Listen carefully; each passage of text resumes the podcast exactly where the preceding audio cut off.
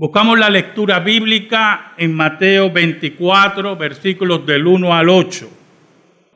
El anciano Efraín Girao hace lectura de la santa palabra de Dios.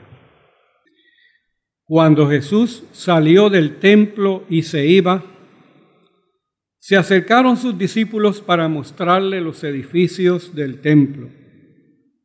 Respondiendo él les dijo, ¿veis todo esto? De cierto os digo que no quedará aquí piedra sobre piedra que no sea derribada. Y estando él sentado en el monte de los olivos, los discípulos se le acercaron aparte, diciendo, Dinos, ¿cuándo serán estas cosas? ¿Y qué señal habrá de tu venida y del fin del siglo? Respondiendo Jesús les dijo, Mirad que nadie os engañe, porque vendrán muchos en mi nombre, diciendo, yo soy el Cristo, y a muchos engañarán. Y oiréis de guerras y rumores de guerras.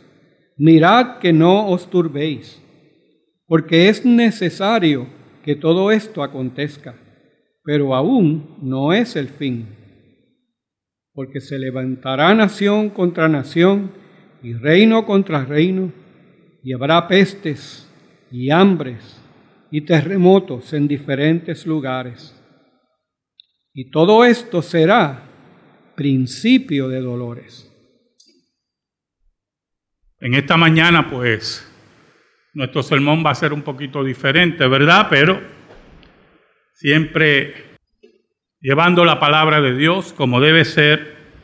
Y quiero que vayamos a Mateo 24, versículos del 1 al 8, y vamos a hablar un poquito de profecía y de lo que estamos enfrentando en estos días, hermano. En estos días que el mundo está literalmente hundido en una pandemia, queremos acercarnos al único lugar donde encontramos consuelo y guía en los momentos difíciles la voz de Dios en los profetas y apóstoles, plasmada en la única regla de fe y conducta que es la palabra de Dios. No recurrimos a falsos apóstoles modernos ni a falsos profetas modernos, sino a los apóstoles y profetas legítimos que son la zapata de la iglesia, como dice el apóstol Pablo, fundamento de la iglesia que es la palabra de Dios. Oramos. Señor bueno, venimos ante ti en el nombre de Cristo Jesús. Te pedimos, Señor, que perdones nuestros pecados. Te hemos sido infiel, pero tú permaneces fiel. Escóndenos bajo la sombra de la cruz y que tu nombre sea proclamado llega al corazón de tu pueblo y los tuyos con la espada del Espíritu que es tu palabra. Redarguye y guíanos. Por Cristo Jesús oramos. Amén y amén. Hermanos, no es la primera vez que la humanidad enfrenta una pandemia.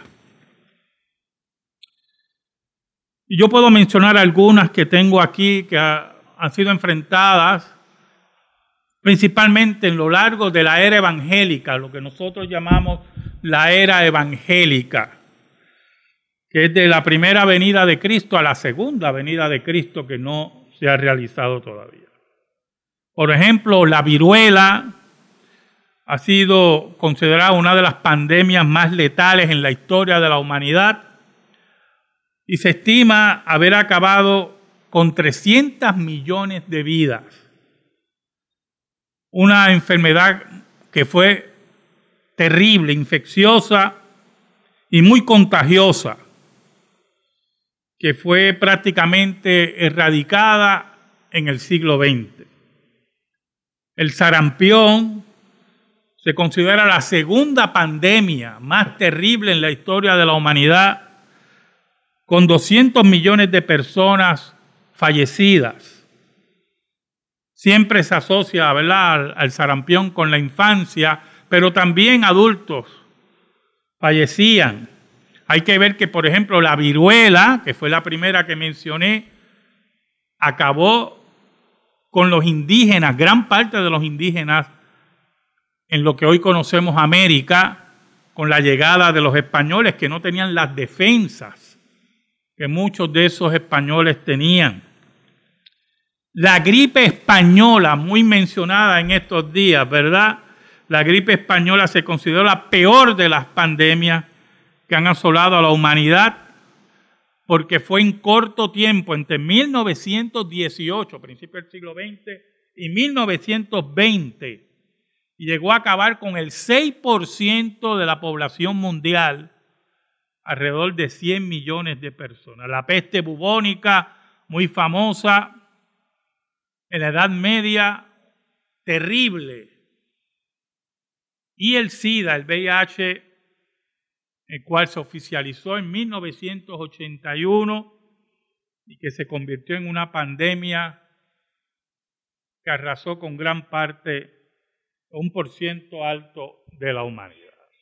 O sea, en pocas palabras, enfrentar pandemias ha estado en la era evangélica muy presente. Ahora, en Mateo 24, ese Mateo 24, versículos del 1 al 8, vemos las predicciones de Cristo sobre Jerusalén para el año 70. Cuando Cristo dice al principio, ¿verdad? Versículo 2, respondiendo él les dijo, ¿veis todo esto? De cierto os digo que no quedará aquí piedra sobre piedra que no sea derribada. La destrucción de Jerusalén Cristo lo toma como un modelo para hablarnos de la era evangélica de los postreros días, que comienzan, como dije anteriormente, con el ministerio de Cristo en su primera venida hasta su segunda venida.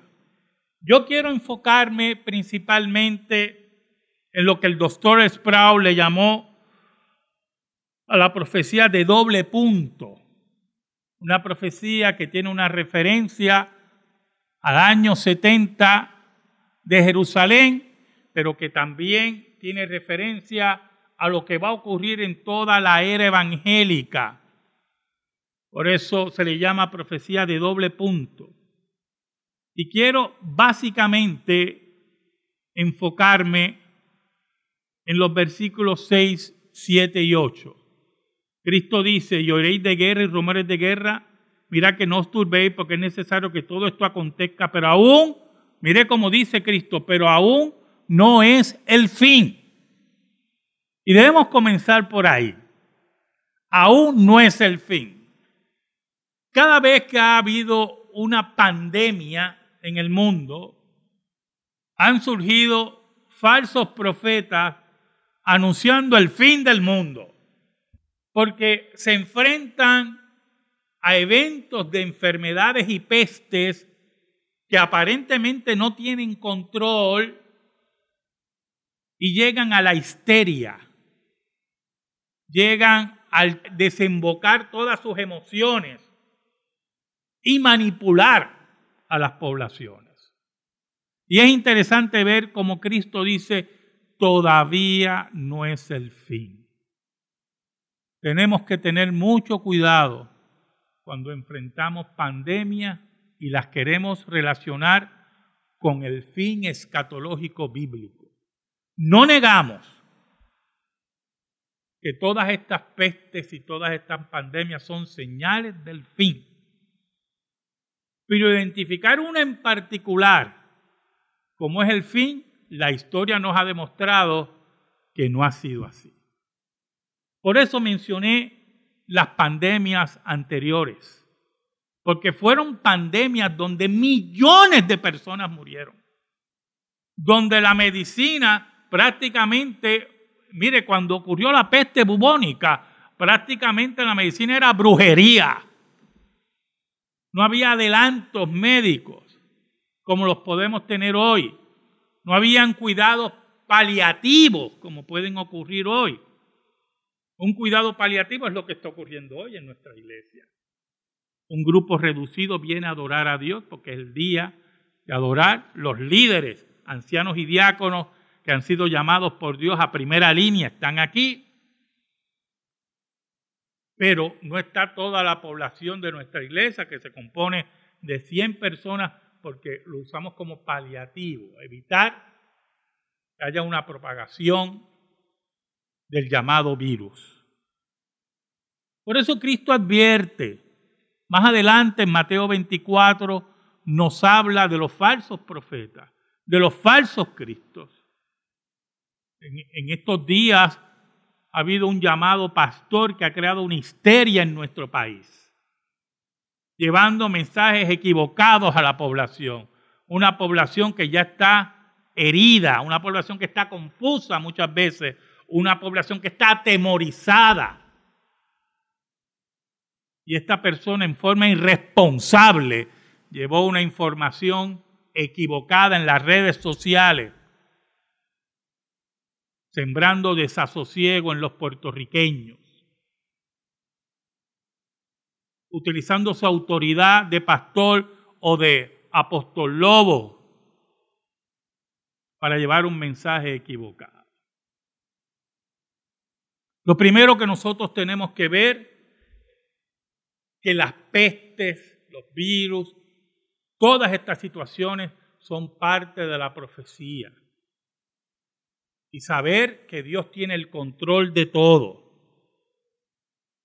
Mire, cuando Cristo habla en Mateo 24, como dije anteriormente, nos habla del año 70, el cumplimiento de la profecía del año 70, cuando Jerusalén cae y el templo es arrasado, donde termina totalmente la era judía, pero al mismo tiempo nos habla de la era evangélica. Estos dos mil años hasta ahora, donde el Señor reina, pero que iba a ser principio de dolores, esperando el desenlace del reino de Dios, la culminación del reino de Dios. Si usted va conmigo Apocalipsis 6, quiero que vaya conmigo. Muy importante que tenga su Biblia. Dije al principio que iba a ser un sermón diferente. Apocalipsis 6, tenemos los sellos. Tenemos ahí los jinetes, los famosos jinetes, los, diferentes sellos, y se abren los diferentes sellos con los jinetes principalmente del Apocalipsis. Ahora, nosotros creemos que esto cubre toda la era evangélica. Toda la era evangélica donde el Evangelio va a ser predicado pero al mismo tiempo se cumplen las palabras de Cristo, que iba a ser era de guerras, de pestes, de tribulación. Dice así en Apocalipsis 6, del 1 al 11, vi cuando el Cordero abrió uno de los sellos y oí a uno de los cuatro seres vivientes decir con voz de trueno, ven y mira. Y miré aquí un caballo blanco y el que lo montaba tenía un arco y le fue dado una corona y salió venciendo para vencer, que es el avance del Evangelio. Cuando abrió el segundo sello, el segundo ser viviente decía, ven y mira, y salió otro caballo bermejo, y el que lo montaba le fue dado poder de quitarle a la tierra la paz y que se matasen unos a otros, y le dio una gran espada. Guerra entre las naciones, nación contra nación, como profetizó Cristo de la era evangélica. Cuando abrió el tercer sello, oía el tercer ser viviente que decía, ven y mira. Y miré aquí un caballo negro, y el que lo montaba tenía una balanza en la mano, y oí una voz que en medio de los cuatro seres vivientes que decía, dos libras de trigo por un denario, y seis libras de cebada por un denario, pero no dañes el aceite ni el vino. Nos habla del hambre que va a pasar en toda esta era evangélica. Cuando abrió el cuarto sello, oí la voz del cuarto ser viviente que decía, ven y mira. Miré ya aquí un caballo amarillo y el que lo montaba tenía el nombre muerte y el aves. Le seguía. Le fue dada potestad sobre la cuarta parte de la tierra para matar con espada, con hambre, con mortandad y con las fieras de la tierra. La mortandad que nos habla de las pestes, de todas estas cosas terribles. Ahora, los versículos del 9 al 11 son muy importantes, porque dentro de todo este espectro, la revelación de Apocalipsis, que es de Jesucristo, dice lo siguiente. Cuando abrió el quinto sello, vi bajo el altar las almas de los que habían sido muertos por la causa de la palabra de Dios y por el testimonio que tenían. Y clamaban a gran voz diciendo, ¿hasta cuándo, Señor Santo y verdadero, no juzgas y vengas nuestra sangre en los que moran en la tierra? Y se les dieron vestiduras blancas y se les dijo que descansasen todavía un poco de tiempo hasta que se completara el número de sus consiervos y sus hermanos que también habían de ser muertos como ellos. Esto es muy importante, oye hermano. Estos últimos tres versículos son importantes. Porque en la era evangélica, en medio de guerras, en medio de pandemias, de pestes, como dijo Cristo, los cristianos van a seguir siendo perseguidos. Los cristianos van a seguir siendo asesinados. ¿Y sabe algo, hermano? Mientras nosotros enfrentamos esta pandemia que se origina en China, el gobierno chino, los últimos informes que tenemos, es que sigue persiguiendo a la iglesia, sigue destruyendo a la iglesia, sigue destruyendo sus templos, sigue imponiendo su conmovisión atea sobre las iglesias. ¿Y sabe por qué, hermano? Porque el gobierno chino, en su estupidez y su confusión, no crea una relación, una correspondencia entre la peste que está enfrentando, de donde origina todo esto, y su persecución contra la iglesia de Cristo. El gobierno chino pisotea a la iglesia de Cristo, pisotea a la novia. El versículo 7 del capítulo 24 de Mateo, Cristo dice, porque se levantará nación contra nación y reino contra reino, añade Cristo, y habrá pestes y hambres y terremotos en diferentes lugares. Y este es el cumplimiento de lo que dice Apocalipsis 6, del 1 al 11. La era evangélica se va a caracterizar por estos detalles, entre ellos esta pandemia, pero también contra la persecución de la iglesia.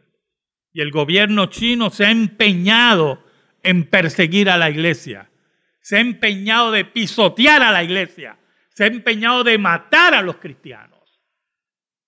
Y por lo tanto los juicios de Dios están sobre la tierra y sobre el gobierno chino. Mire, una de las razones por qué Cristo dice, pero no es el fin, es que muchas de estas pandemias pueden ser derrotadas.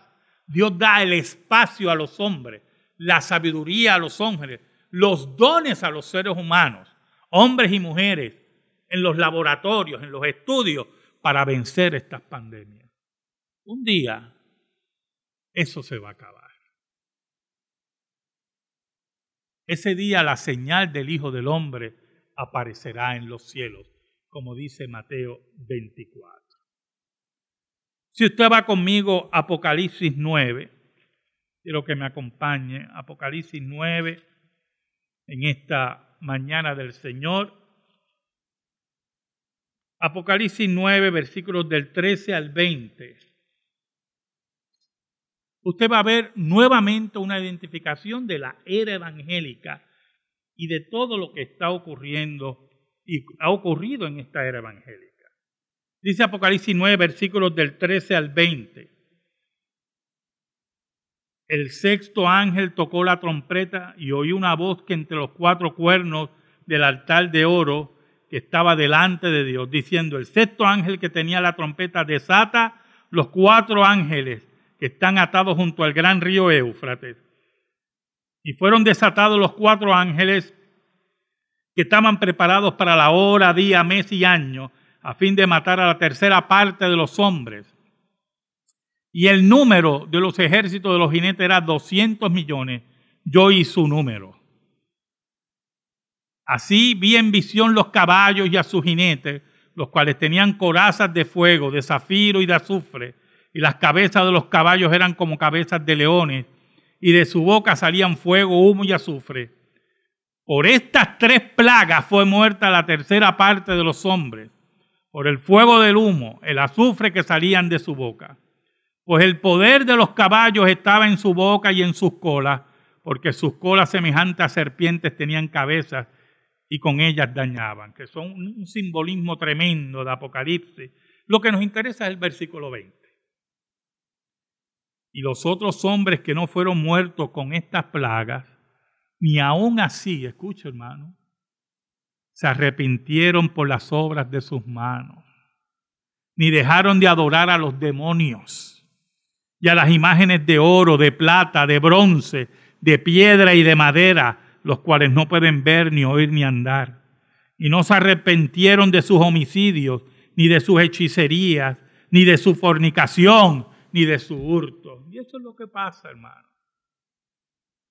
Estas plagas nos hablan del corazón del ser humano. Nos hablan también cómo el gobierno chino no hace una correspondencia en, este, en esa plaga y su persecución contra la iglesia.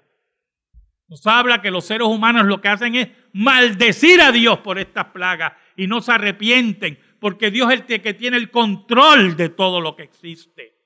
Y sus juicios, las trompetas están sonando, los sellos están siendo abiertos, la era evangélica está entre nosotros, proclamando que la profecía de Cristo se cumple al pie de la letra y llegará un día que el Rey de Reyes volverá al planeta Tierra. Ahora, escuche bien, hermano. Escuche muy bien. En este tiempo también el Señor prueba nuestro carácter, el carácter del creyente. Como muy bien dijo aquí el anciano Jaime Zapata, la Biblia nos pide obedecer a los gobiernos. Y nosotros estamos aquí, un grupo pequeño, obedeciendo al gobierno. Toda obediencia tiene un límite. Porque cuando un gobierno habla de que sola, eh, las reuniones que no sean esenciales no se deben llevar a cabo, está diciendo que la reunión del cuerpo de Cristo no es esencial. Y tenemos que tener mucho cuidado con eso podemos entender que en un principio no nos reunamos aquí, como dije, que reunimos como 100 personas, por precaución, por nuestra salud. Pero tenemos que estar muy atentos a que nuestras libertades no sean violentadas, llevando a cabo una histeria continua para intervenir en la iglesia de Cristo. Eso es lo primero que tenemos que tener claro. Lo segundo que tenemos que tener claro es pensar dónde está edificada nuestra casa. Yo quiero que usted me acompañe a Mateo capítulo 7. Mateo capítulo 7. Versículos muy famosos versículos del 24 al 29. ¿Sabe, hermanos? Una vez le preguntaron a Mahatma Gandhi qué creía de Cristo. Él expresó una admiración tremenda por Cristo y una admiración tremenda por el Sermón del Monte. Pero también Gandhi dijo que no creía que Jesucristo era el único Hijo de Dios, como él proclamó. Y cuando él habla del sermón del monte, me imagino que no se acordó de estos últimos versículos, donde Cristo reclamó autoridad sobre todas las cosas y que sus palabras no eran consejos, sino la ley de Dios, la ley de Dios.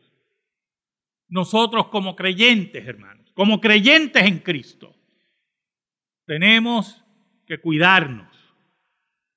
Tenemos que oír los consejos de los salubristas. Pero al mismo tiempo, nuestro primer compromiso es con Dios. ¿Y sabe por qué nos podemos sostener? Por lo que dice Cristo en Mateo 7, del 24 al 29. Mire cómo dijo Cristo, posiblemente unas palabras que Gandhi no se acordó. Cualquiera pues que me oye estas palabras y las hace, le compararé a un hombre prudente que edificó su casa sobre la roca. Descendió lluvia y vinieron ríos y soplaron vientos y golpearon contra aquella casa y no cayó porque está fundada sobre la roca. Esa es la pregunta que usted debe hacerse como creyente. ¿Dónde está su casa? ¿En qué está fundamentada? ¿Qué le enseñamos a nuestros hijos frente a la pandemia? ante la injerencia del gobierno? ¿Qué le enseñamos a nuestros hijos? ¿Qué aprendemos cuando viene el miedo a nuestros corazones? El temor, que yo no voy a negar que es fundado. Miles de personas ya han muerto alrededor del mundo. Gobiernos irresponsables como el de Italia dejaron llevar yo no sé de qué, y miles tienen en sus lugares de muertos. El gobierno de China, que quería ocultar, y a la larga tuvo que revelar lo que estaba ocurriendo. Claro que puede haber miedo, pero nuestra vida como creyente está fundamentada en la roca como se debe edificar una casa. Estamos en la era evangélica donde Cristo nos anunció que iba a haber pestes, terremotos y guerra y que teníamos que levantar nuestra cabeza sabiendo que son principios de dolores, como dice el versículo 8 de Mateo 24. No podemos caer en la histeria de creer que ya llegó el fin, pero tampoco nos podemos relajar ante los infortunios que puede traer una enfermedad a nivel mundial. Eso es lo que nos demuestra que somos hombres y mujeres de carácter, donde hemos edificado nuestra casa sobre la roca. Y cuando nos pidan lealtad más allá de lo que dice la Escritura, vamos a decir no, porque servimos a nuestro Dios. Nuestra lealtad es a nuestro Dios y vamos a obedecer siempre y cuando nuestra lealtad no sea comprometida. Añade Cristo, pero cualquiera que me oye estas palabras y no las hace, le compararé a un hombre insensato que edificó su casa sobre la arena. Y descendió lluvia y vinieron ríos y soplaron vientos y dieron con ímpetu contra aquella casa y cayó fue grande y fue grande su ruina. Grande su ruina. ¿Sabe, hermanos? En la historia de la iglesia siempre ha habido personas que han claudicado. Es lo que Cristo habla en Mateo 13 cuando explica la parábola del sembrador.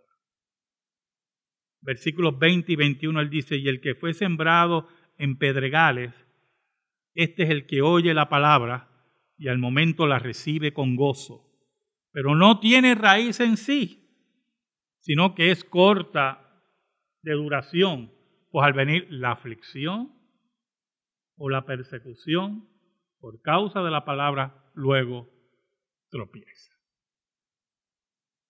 Yo le digo a los hermanos de nuestra iglesia, a los hermanos que nos escuchan en otros lugares en esta mañana aquí en Puerto Rico, desde Puerto Rico. Seamos prudentes, obedezcamos al gobierno, oigamos a los salubristas, pero al mismo tiempo seamos que sigilosos como serpiente, mansos como paloma, pero astutos como serpiente. Porque los enemigos de la iglesia están detrás muchas veces de las voces suaves y aquellos que hablan. Y esta es la iglesia de Cristo. ¿Tienes temor? Agárrate de Cristo. Construye esa zapata. Todos tenemos temor. El que diga que no tiene temor es un irresponsable. Mire, yo estoy en mi casa con mi esposa, salgo un momento a comprar y regreso a mi casa. Obedeciendo al gobierno. Pero mi primera obediencia es a Dios. Y ahí es que nosotros tenemos que estar atentos. Yo te exhorto, hermano, amigo querido, hermana y amiga querida, en esta hermosa mañana del Señor, que te mantengas firme, que estás en la era evangélica, que los enemigos de la iglesia están en todo lugar, pero el Señor nunca nos va a abandonar. En el mundo tendréis aflicción, dijo Cristo, pero confiad, confiad, yo he vencido al mundo. Oramos. Te damos gracias, Señor. Y te pedimos, Señor, en el nombre de Jesús, que tu palabra que ha sido expuesta llegue al corazón de tu pueblo. Danos valor en esta hora, danos sosiego, pero danos inteligencia, Señor. Seamos prudentes ante esta hora pero también seamos inteligentes. Bendice a mis hermanos, a los que están aquí, el pequeño grupo que está aquí y a los que nos oyen. Nos oyen por los medios maravillosos de la tecnología. Sé con ellos, Señor, en el nombre de Jesús. Amén.